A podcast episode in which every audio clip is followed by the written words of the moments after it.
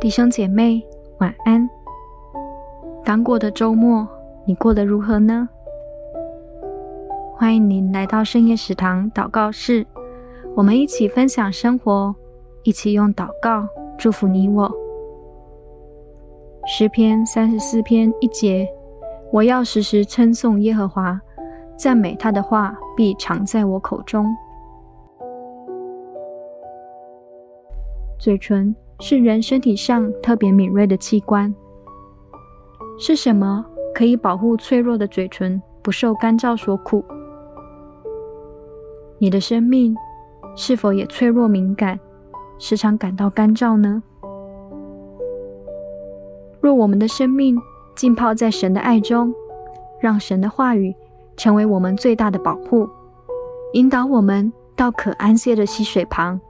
成为生活中最好的保养。圣经在箴言里头教导我们很多关于口舌之间的智慧，但无奈诡诈的舌头会让我们落入许多的试探还有为难当中。或许我们无法靠着自己去战胜口舌当中的软弱，但我们可以练习让口充满赞美，时时称颂耶和华。让神的话语滋润我们，帮助我们不落入口舌诡诈的试探当中。让赞美神成为我们生活不可或缺的芬芳。常常以颂赞为祭物献给神，这祭物就是承认他名的嘴唇所结的果子。透过祷告和读圣经，让神的话语充满我们，让我们的心被神的爱来浇灌。用神的爱来保养、滋润我们的生命，成为我们生活的底妆，可以为主活出更耀眼的生活。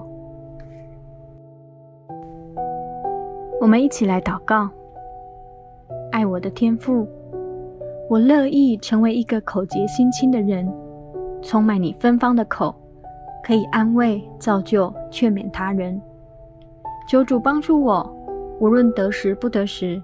都时时称颂耶和华，让赞美的话语藏在我口中，帮助我心口一致，与行为相配合，不在赞美中仍心存疑惑。好比护唇膏可以保护嘴唇免于干燥，而你的爱保守我的口，滋润我的生命。谢谢主，你永不放弃我的爱，在我的生命里头成为我滋润的源头。祷告奉靠主耶稣的名求，阿门。亲爱的家人们，让我们保养自己的同时，也要保养属灵的生命。愿我们的文章也能成为你的保养品，陪伴你的生活，充满神的爱。邀请您来奉献支持媒体宣教，谢谢您的爱心与奉献支持。特别想与您分享一个微小的赠品，也是我们一点点的心意。在这最黑暗的时刻，微小的光都能被看见。愿我们如此的服侍，虽是微小，但陪伴大家找到一条幸福的道路。